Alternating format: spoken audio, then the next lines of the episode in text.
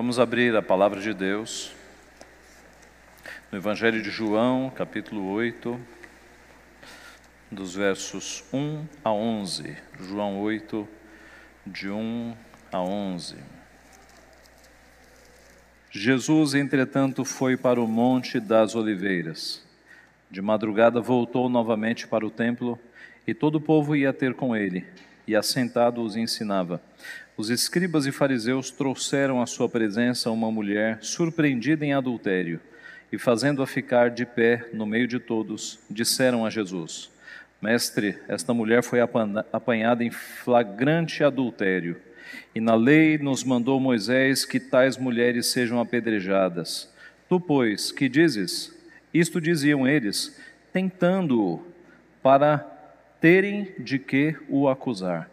Mas Jesus, inclinando-se, escrevia na terra com o dedo. Como insistissem na pergunta, Jesus se levantou e lhes disse: Aquele que dentre vós estiver sem pecado, seja o primeiro que lhe atire pedra. E tornando-se e tornando a inclinar-se, continuou a escrever no chão. Mas ouvindo eles esta resposta e acusados pela própria consciência, foram se retirando um por um, a começar pelos mais velhos, até aos últimos, ficando só Jesus e a mulher no meio onde estava. Erguendo-se Jesus e não vendo a ninguém mais além da mulher, perguntou-lhe: Mulher, onde estão aqueles teus acusadores? Ninguém te condenou? Respondeu ela: Ninguém, Senhor. Então lhe disse Jesus: Nem eu tampouco te condeno. Vai e não peques mais. Oremos. Pai Santo, te agradecemos por tua palavra que é tão rica, que é tão preciosa, que é fonte de tanto consolo para a nossa vida. Te agradecemos pelos registros fiéis que o Senhor deixou para que nós aprendêssemos neles, para que nós percebêssemos e aprendêssemos qual é a tua vontade sobre a nossa vida. Nesta hora, Pai, nesta manhã, nós queremos pedir o poder do teu Santo Espírito de abrir os nossos olhos, de abrir a nossa mente, para que enxerguemos a tua palavra e o poder do teu Santo Espírito de aplicar a tua verdade no nosso coração, de modo que nós não apenas a vejamos, mas que nós coloquemos em prática na nossa vida, que a tua verdade entre no nosso coração, na nossa mente e frutifique frutos para a vida eterna. Abençoa-nos, portanto, somos finitos, pecadores, mas tu és um Deus poderoso, santíssimo, e o Senhor nos alimenta com a tua palavra. Nós te pedimos isso humildemente, em nome de Jesus. Amém. Você já foi pego em um pecado na frente de outras pessoas? Você já passou pelo enorme constrangimento de ficar exposto com o seu pecado diante de outras pessoas? Talvez uma mentira que você tenha contado e as pessoas descobriram. Talvez um pequeno furto e você foi descoberto. Talvez você tenha falado mal de uma pessoa e isso chegou na pessoa e a pessoa veio tirar satisfações com você. Talvez uma explosão de ira na frente de muitas pessoas.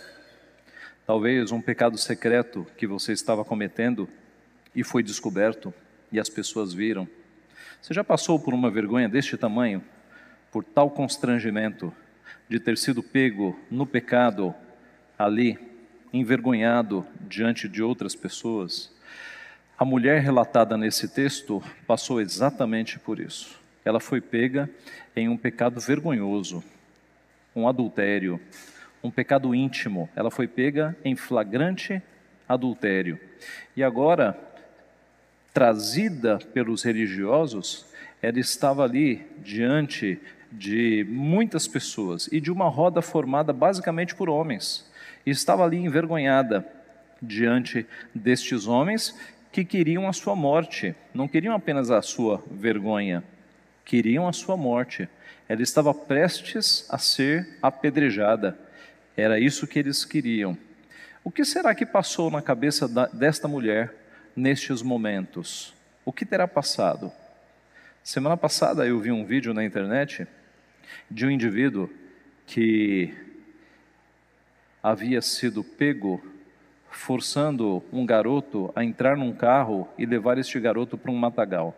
E a população viu esse homem e, e o espancou. E aí o indivíduo pegou a câmera de celular e começou a filmá-lo. Ele estava com o rosto todo desfigurado, porque foi espancado. A impressão no vídeo é que eles iriam matá-lo, mas eles estavam perguntando para o homem: o que, que, você ia fazer? E ele, de tanto ter apanhado, ele já não estava mentindo mais nada, ele estava contando tudo.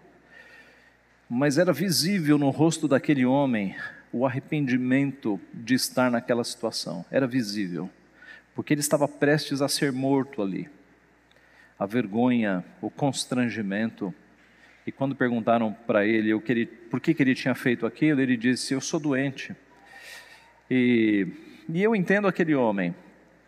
Essa doença dele se chama pecado, se chama lascívia, se chama desejo sexual distorcido, totalmente distorcido, doentio. É mais forte do que ele. O pecado, irmãos, faz isso na vida das pessoas.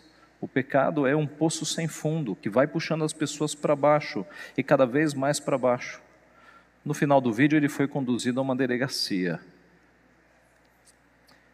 Mas quando eu estava estudando esse texto, eu estava me lembrando daquele homem, pego num pecado tão terrível, tão nojento, tão cruel, que nos gera tanta repugnância. O pecado é isso, meus irmãos. O pecado faz isso com as nossas vidas. Se não fosse Cristo ter nos tirado das trevas, nós estaríamos lá, fazendo as mesmas coisas. Não ache que você é melhor do que essas pessoas. Se não fosse Cristo ter nos resgatado, nós estaríamos cometendo pecados cada vez piores.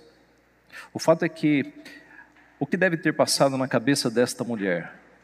Com certeza, vergonha, arrependimento, medo, profundo medo, porque ela estava ali agora a ponto de morrer na base das pedras, na base da pedrada.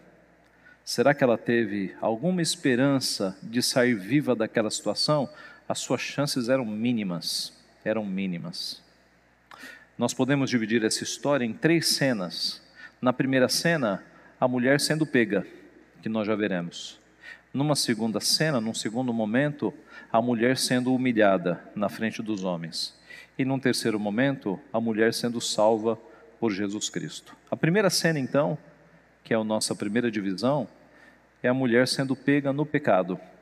No versículo 1, da introdução, é dito que Jesus, entretanto, foi para o Monte das Oliveiras. Este entretanto é para fazer um contraponto com o versículo anterior. Veja o versículo anterior, o 7:53. E cada um foi para sua casa. Aquelas multidões que estavam ali reunidas, elas voltam para sua casa, mas Jesus não vai para casa. Jesus vai para o monte. Não é dito que ele foi fazer no monte, mas nós sabemos que todas as vezes que Jesus ia para o monte era para ter comunhão com o seu Pai, era para, para orar. Várias vezes Jesus passa a noite no monte, conversando com seu Pai, buscando comunhão com o seu Pai. Diz o texto na sequência que de madrugada, bem cedinho, ele voltou novamente para o templo e todo o povo ia ter com ele e assentado os ensinava. Depois de uma noite de oração no monte, Jesus Cristo vai para o templo. Por quê? Porque era ali que estavam as pessoas. Era o final de uma grande festa e o povo ainda estava por ali. E a vontade, o desejo de Jesus era ensinar as pessoas, era trazê-las para o caminho do Pai. E muito cedo Jesus voltou lá ao templo para ensinar aquelas pessoas. Há um ditado antigo da época da Reforma Protestante que dizia que a preguiça é o travesseiro do diabo. A preguiça é o travesseiro do diabo. Jesus Cristo aqui mostra que, além de passar uma noite inteira orando, de manhã, logo cedinho, ele já estava fazendo a vontade do Pai, já estava trabalhando, já estava ensinando ali o povo. E foi nesse contexto, então, possivelmente em um dos pátios do templo, um local plano, tá, em que as pessoas fizeram ali uma espécie de roda ao, ao redor de Jesus e Jesus os ensinava.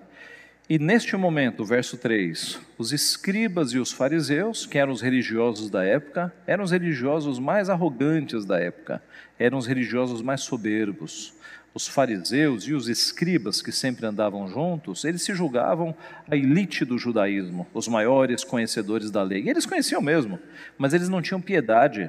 Eles eram legalistas, eles cumpriam a lei pela lei, não por amar a Deus. Então, esses religiosos que detestavam Jesus, que queriam sempre fazer armadilhas para pegar Jesus, trouxeram à sua presença uma mulher surpreendida em adultério fazendo-a ficar em pé no meio de todos. Ora, meus irmãos, nós podemos imaginar a cena. A grande questão é a seguinte: por que, que levaram para Jesus? Jesus não era sacerdote, Jesus não era juiz da lei.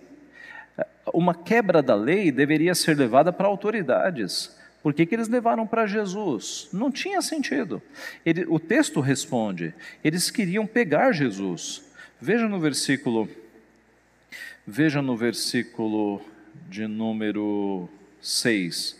Isto diziam eles, tentando, provando, para terem de que o acusar. Daqui a pouco eu vou mostrar qual foi a armadilha. Mas eles não levaram essa mulher para um juiz, para um sacerdote, porque a intenção deles não era pegar a mulher, a intenção era pegar Jesus, era fazer uma armadilha para que Jesus caísse. Mas Jesus não era juiz ah, eles não queriam que aquela mulher tivesse um julgamento justo. Eles queriam colocar Jesus em dificuldades. No verso 4 é dito que eles disseram a Jesus: Mestre, esta mulher foi apanhada em flagrante adultério. Note como eles chamam Jesus. Eles o chamam de mestre. Mestre, dissimuladamente eles chamam Jesus de mestre, porque Jesus não era mestre para eles. Eles queriam uma, um argumento para mandar Jesus para a pena de morte. Não foi a única vez que eles chamaram Jesus de mestre. Naquele episódio em que eles levaram uma moeda e perguntaram para Jesus: é lícito pagar imposto a César? E se Jesus dissesse, é claro que é lícito, ele estaria traindo o seu povo, porque ele estaria incentivando a dominação romana. E se ele dissesse, não é lícito, ele estaria traindo Roma em, em levar o povo a não pagar imposto a Roma. Era uma armadilha. E naquela ocasião eles chegaram: Mestre, sabemos que és verdadeiro e que ensinas o caminho de Deus de acordo com a verdade. Olha a dissimulação desse pessoal.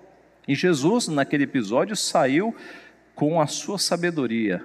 De quem é esta efígie inscrição? Pegando a moeda. Responderam: De César. Então dai a César o que é de César e a Deus o que é de Deus e eles ficaram sem resposta, e Jesus saiu da armadilha. Pois eis que o que nós temos aqui diante de nós é outra armadilha, outra armadilha. Eles estão querendo pegar Jesus. Esta mulher foi pega em flagrante adultério. Meus irmãos, existe adultério sem um homem e sem uma mulher? Não existe. Cadê o homem? Onde está o homem que não foi trazido? Ou eles o liberaram, ou ele fugiu. Possivelmente tenham liberado este homem, porque eles estavam em muitos, não seria difícil pegar um homem. Tá? Liberaram esse homem. Essa mulher estava então numa situação muito difícil, muito difícil. Nós não sabemos há quanto tempo essa mulher estava nessa traição, nessa prática de adultério, mas agora ela havia sido pega. A Bíblia nos mostra, aliás, alguns personagens bíblicos que foram pegos em seus pecados. Começando por Adão e Eva.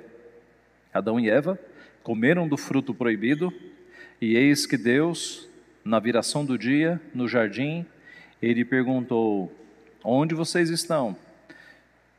Por que, que vocês estão com vergonha agora?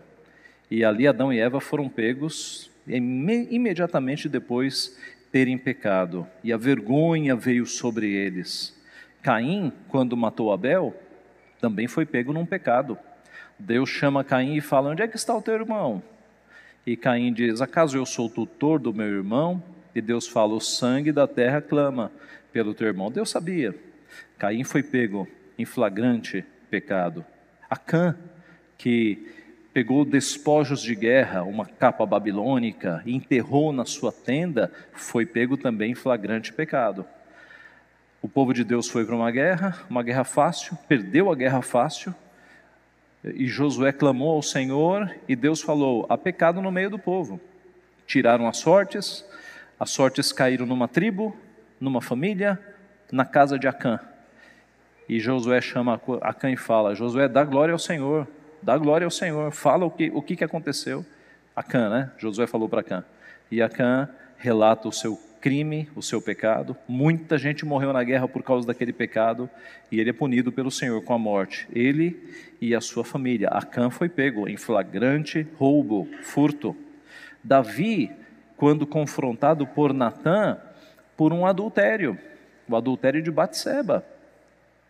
Davi, nós conhecemos a história, é? sabemos que Davi adulterou com Batseba e depois tramou para a morte de Urias. E Urias morreu mesmo, vítima do plano maquiavélico de Davi. E Natã o surpreendeu, Natã o confrontou, sendo usado por Deus. Davi foi pego em um flagrante pecado. No Novo Testamento, Ananias e Safira, que venderam suas posses e disseram para a igreja que estavam entregando tudo, mas na verdade tinham retido parte do valor, porque eles ficaram com inveja de Barnabé. Porque Barnabé, ao vender as suas posses e entregar tudo para a igreja, glorificando a Deus, ele ficou com uma reputação na igreja impressionante. Quem é que faz isso? Vende seus terrenos e dá para a igreja dividir entre os pobres.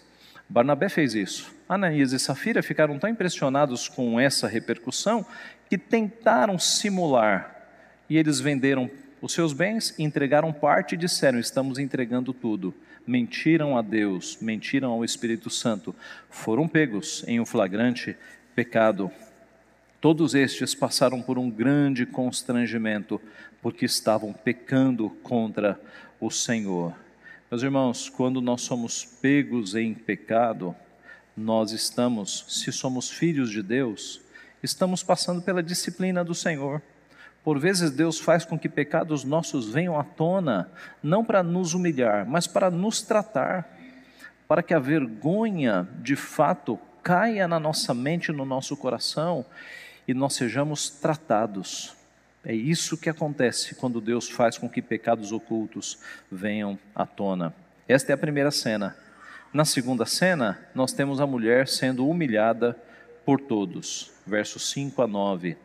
Verso 5: os fariseus continuam dizendo: E na lei nos mandou Moisés que tais mulheres, mulheres sejam apedrejadas. Tu, pois, o que dizes? Era uma armadilha. E qual era a armadilha? Se Jesus dissesse: apedrejem-na, sigam a lei e matem essa mulher, ele estaria indo contra a lei dos romanos. Porque, de acordo com a lei de Roma, só quem poderia matar eram os romanos. Jesus estaria indo contra a lei de Roma. Se Jesus dissesse, não, liberem essa mulher, soltem-na, ele estaria indo contra a lei de Moisés, que de fato é, pedia pena de morte para quem fosse pego em adultério. Então aqui era uma armadilha. A resposta que Jesus dissesse poderia incriminá-lo e colocá-lo ou contra Roma e ele poderia ser preso, ou contra os judeus, e eles poderiam difamá-lo entre o seu povo, dizendo que ele estava quebrando a lei de Moisés. O que Jesus Cristo deveria ter respondido, meus irmãos? No verso 6, fica evidente que é uma armadilha. Isto diziam eles tentando para terem de que o acusar. Mas Jesus, inclinando-se, escrevia na terra com o dedo. Era uma armadilha, e Jesus não deu atenção num primeiro momento. Ele se inclinou e passou a escrever na terra com o seu dedo. O que será que Jesus estava escrevendo naquela terra? Ele não estava fazendo traços, o texto diz que ele estava escrevendo. O que será que Jesus estava escrevendo naquela terra? Será que ele estava escrevendo o nome daqueles homens? Será que ele estava escrevendo os pecados envolvidos naquela cena? Adultério, maledicência, dissimulação, calúnia, ira, assassinato. O que será que Jesus estava escrevendo? Nós não sabemos. Talvez algum versículo bíblico, nós não sabemos. O que nós sabemos é que, para mim, é impossível não me lembrar do texto que fala, Êxodo 31, 18, que os dez mandamentos foram escritos com o dedo de Deus. As tábuas da lei foram escritas com o dedo de Deus. E agora é o dedo de Deus que está escrevendo naquela terra. E, e o contexto é de um pecado, não apenas de um pecado, mas de vários pecados. É o não adulterarás, que está evidente, mas não dirás falso testemunho, não matarás, não cobiçarás, não terás outros deuses diante de mim. Tudo isso está envolvido naquela cena. O dedo que escreveu as tábuas da lei agora é o dedo do Deus encarnado que está escrevendo de novo na terra. Nós não sabemos o que, mas era o nosso Senhor. O ponto, meus irmãos, é que Jesus não entrou na armadilha, ele ficou calado, ele inclinou-se e continuou escrevendo na terra com o seu dedo. Por quê? Por que Jesus não se envolveu? Porque no seu ministério terreno, ele não veio para ser juiz, mas ele veio para salvar. João João 12:47 nos diz: Jesus disse: Eu não vim para julgar o mundo, eu vim para salvá-lo. No seu ministério terreno, Jesus não veio como juiz, ele veio como salvador. Haverá um dia em que ele virá como juiz, em que ele não virá como salvador.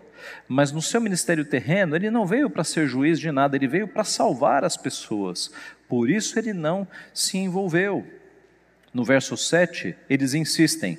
Como insistissem na pergunta, Jesus se levantou e lhes disse: Aquele que dentre vós estiver sem pecado, seja o primeiro que lhe atire pedra. Jesus sabia que aquela mulher era pecadora, mas ele sabia que aqueles homens eram piores do que ela. Ele sabia. Ele conhecia os corações todos envolvidos naquele momento. Como escreveu o salmista no Salmo 130, se observares, Senhor, iniquidades, quem, Senhor, subsistirá? Se Deus olhar para pecadores, se Deus olhar para nós, quem se salva? Ninguém, ninguém. Aquela mulher era pecadora, mas os seus acusadores eram mais pecadores do que ela, meus irmãos, porque eles estavam tentando matar o Senhor da glória, eles estavam tentando acabar com a vida do próprio Messias, do Santo de Israel. O que, que eles tinham contra o Santo Jesus Cristo? Eles eram piores do que aquela mulher. No, na sequência do texto, diz que ele, depois da insistência, tornou-se a inclinar e continuou escrevendo no chão. Mas, ouvindo eles esta resposta, e acusados pela própria consciência, foram se retirando um por um, a começar pelos mais velhos até os últimos, ficando só Jesus e a mulher no meio onde estava. Então, quando Jesus disse: Quem estiver sem pecado, atire a primeira pedra, desde os mais velhos até os mais novos, nós podemos imaginá-los soltando as pedras no chão e se retirando envergonhados, porque a consciência deles falou mais alto e os incriminou. E assim, meus irmãos, nesta segunda cena, nós vemos a mulher sendo humilhada ali na frente daqueles homens. O pecado faz isso conosco, o pecado nos humilha, mas quando é uma humilhação promovida por Deus, nós temos a certeza de que é para o nosso bem, é para que os nossos pecados sendo expostos e sendo humilhados, nós estejamos muito perto do arrependimento e do perdão, da salvação dos nossos pecados. Esse é o processo terapêutico de Jesus para com alguns pecados nossos, pecados escondidos. Ele os faz vir à tona, nós somos pegos. Ele nos humilha por conta do pecado, porque a partir daqui você está muito próximo do arrependimento, da salvação. Para alguns de nós, se Deus não fizesse assim, nós não nos arrependeríamos. Deus os expõe para gerar em nós arrependimento, tristeza que gera arrependimento, como diz o apóstolo Paulo. A terceira e última cena, esta mulher foi salva por Jesus Cristo, versos 10 e 11. Erguendo-se Jesus e não vendo a ninguém mais além da mulher, perguntou-lhe: Mulher, onde estão aqueles teus acusadores? Ninguém te condenou? Jesus sabia a resposta. Essas foram perguntas retóricas. Não é? Jesus sabia a resposta dessas duas perguntas, mas ele as fez para que a mulher percebesse o grande livramento a que ela tinha passado. Eu repito, aquela mulher tinha chances mínimas de não ser morta por aquela multidão, Mas Jesus desbaratou, desmantelou a armadilha e acabou salvando aquela mulher. E ele pergunta: Onde estão os teus acusadores? Ninguém te condenou? Para que a mulher percebesse o grande livramento a que ela tinha passado. O texto fala: Respondeu ela: Ninguém, Senhor. Então lhe disse Jesus: Nem eu tampouco te condeno. Vai e não peques mais. Primeiro, ela o chama de Senhor. Ela reconhece a sua autoridade. Ela reconhece a sua autoridade. E Jesus diz: Nem eu tampouco te condeno. Vá, vai e não peques mais. Meus irmãos, Jesus não está dando uma licença aqui para o adultério. Nada disso. Quando Jesus diz, nem eu tampouco te condeno, é porque ele não estava ali no papel de juiz. Ele não era um magistrado civil para condenar aquela mulher. Não era função dele condenar. Ele estava ali para salvar. Se aquela mulher tivesse sido condenada pela lei e tivesse sido apedrejada, Jesus não se oporia. Porque uma coisa é perdoar pecados, outra coisa são as consequências da lei envolvendo a quebra do pecado. Lembra-se do bandido na cruz? Jesus o perdoou, não perdoou? Mas ele continuou na cruz. Se Jesus quisesse, um terremoto gigantesco aconteceria, a cruz do bandido perdoado cairia e ele sairia livre. Se Deus quisesse, isso seria possível. E só Jesus ficaria ali do lado do outro não arrependido. Mas Jesus perdoa aquele bandido e diz e garante: hoje mesmo estarás comigo no paraíso. Aquele bandido foi salvo, mas ele teve que pagar as consequências do seu crime, do seu ato.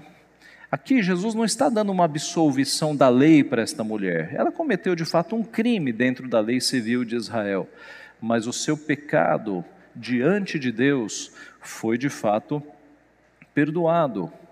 No lugar do há lugar, meus irmãos, no reino de Deus para ex-adúlteros e ex-adúlteras. Davi que o diga. Lembra-se de Davi, Batseba? No Novo Testamento, Jesus é chamado, no Novo Testamento, Jesus chama Davi do homem segundo o coração de Deus. E já no Antigo Testamento, nós vemos o processo de arrependimento pelo qual passou Davi. Então, o reino de Deus é um lugar para ex-adúlteros, ex-adúlteras, ex-prostitutas, ex-bandidos, ex-ateus, ex-materialistas. O reino de Deus é o lugar para pessoas que se arrependeram dos seus pecados. Glória a Deus por isso. Senão nós estaríamos fora. E foi o caso desta mulher. Jesus salvou esta mulher com a sua graça. Ele disse a ela: Nem eu tampouco te condeno. Meus irmãos, quando ele diz eu não te condeno, em outras palavras é eu te perdoo eu te perdoo. Jesus perdoou aquela mulher por sua culpa, cancelou os seus pecados, libertou-a da justa condenação de Deus, pelos, pela qual os nossos pecados são sentenciados à morte eterna. Esta mulher foi livre disso tudo. E Jesus completa dizendo: Vá e não peques mais, vá e não peques mais. E não há nada para nós não crermos, meus irmãos, de que esta mulher tendo passado por um susto tão grande, por um livramento tão grande, não há nada para nós pensarmos que nos deve a pensar que essa mulher voltou para a prática do pecado. Eu não penso assim. Eu creio, meus irmãos, embora a Bíblia não relate, que depois de tão grande salvação, de tão grande livramento, ela foi salva, ela mudou de vida, ela, ela seguiu o conselho do seu mestre.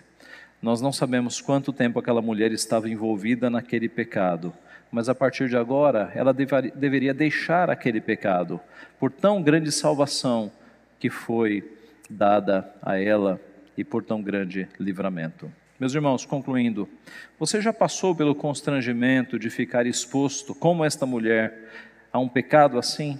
Grande constrangimento de ter sido pego. Deus faz isso na nossa vida, Deus permite que essas coisas aconteçam para nos tratar, para o nosso bem para que pecados escondidos possam ser de fato e de uma vez por todas tratados, para que pecados não confessados possam vir à tona e possam ser confess confessados. Nós tínhamos ali, meus irmãos, naquela situação, homens pecadores querendo matar uma pecadora. E o único santo que estava ali, que era Jesus Cristo, era quem não estava querendo matá-la, mas foi aquele que teve um olhar, olhar de misericórdia para salvar aquela mulher. O nosso olhar deve ser o mesmo. Nós não devemos olhar para pessoas pecadoras e nos acharmos melhores do que eles, mas nós temos que ter este olhar de compaixão de Jesus Cristo, de saber que as pessoas estão no pecado porque Cristo não os alcançou ainda. Então, quando você olhar para uma prostituta, para um travesti, para um, um traficante de drogas, para um bandido, seja para quem for, olhe com os olhares de misericórdia. Olhe com o olhar de que se Cristo alcançar aquela vida, ela pode ser de fato, de fato trazida para o reino de Deus. Se Deus nos trouxe para o seu reino, Ele pode fazer isso com os outros pecadores. Meus irmãos, há uma frase aí que infelizmente crentes falam: bandido bom e bandido morto. Já ouviram isso? Não fale essa besteira. Bandido bom é bandido, é ex-bandido, alcançado pela graça de Cristo. Ok? Tenhamos olhares de misericórdia para com aqueles que estão no pecado porque ainda não foram atingidos pela graça. Porque eu repito, se não fosse a graça, eu e você estaríamos em caminhos diferentes ou caminhos semelhantes aos do pecado ou piores. É pela graça que nós estamos aqui no meio do povo de Deus. Jesus Cristo era o único que tinha condições de condenar aquela mulher, porque ele não tinha pecado. E ele não pegou a pedra e não apedrejou aquela mulher. O seu olhar foi de misericórdia, foi de salvação. Nem eu tampouco te condeno. Vá e não peques mais. Ele reabilitou aquela pecadora, meus irmãos. É o Deus da graça, é o Deus que restaura vidas, é o Deus que salva pessoas, tira do lamaçal do pecado. Nós não temos sumo sacerdote que não possa se compadecer das nossas fraquezas, porque ele foi tentado em todas as coisas, a nossa semelhança, mas sem pecado nessa vida de pecados e de tentações, Jesus sabe exatamente o que nós estamos passando. E por isso nós podemos correr para Ele e buscar socorro em tempos de aflição. É, é nele que é para Ele que nós corremos. Se você já passou por uma situação assim, de vergonha pública, se o teu pecado foi exposto na frente de outras pessoas, saiba que você pode correr para os braços de Cristo Assim como aquela mulher, tão envergonhada na frente de homens, ela encontrou a salvação em Cristo, se você já passou por uma situação constrangedora dessa, e há uma ferida aí no teu coração ainda aberta, saiba que você pode correr para Cristo. Cristo não te condena. Peça perdão a Ele, Cristo perdoa o teu pecado. Se Satanás tem te acusado de pecados do passado, e essa é a função dele, é ficar acusando, ele é o acusador, pecados dos quais você já se arrependeu, diga para Satanás: o sangue de Cristo já perdoou todos os meus pecados na cruz do Calvário. Não dê ouvidos ao acusador. Ninguém pode te acusar, sendo que Cristo já morreu na cruz para pagar os teus pecados. Agora, se você tem aí pecados não confessados na tua vida, não espere Deus expô-los, não espere passar pela vergonha, confesse-os arrependa-se dos seus pecados, abra o coração diante do Senhor e diga: Senhor, estes são os meus pecados não confessados, eu os confesso, eu peço perdão, eu peço forças para sair deles, e Deus vai te dar forças, e Deus vai te ajudar para que a tua carne o teu corpo sejam amortecidos e o Espírito vivificante te, te dê forças para que você possa viver uma vida no Espírito. Que Deus assim nos abençoe, meus irmãos. Amém. thank you